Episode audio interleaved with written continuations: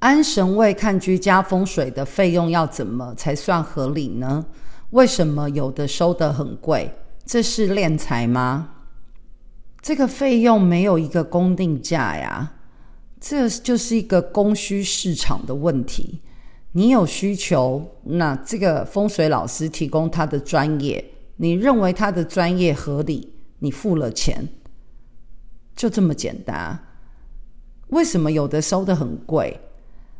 这个费用看老师自己的定价。如果你付钱给他了，表示你有这个能力付得起，这算是贵吗？我也不确定你对于贵或便宜的定义。所以这算敛财吗？我反问你，你认为敛财是可以这样子使用的吗？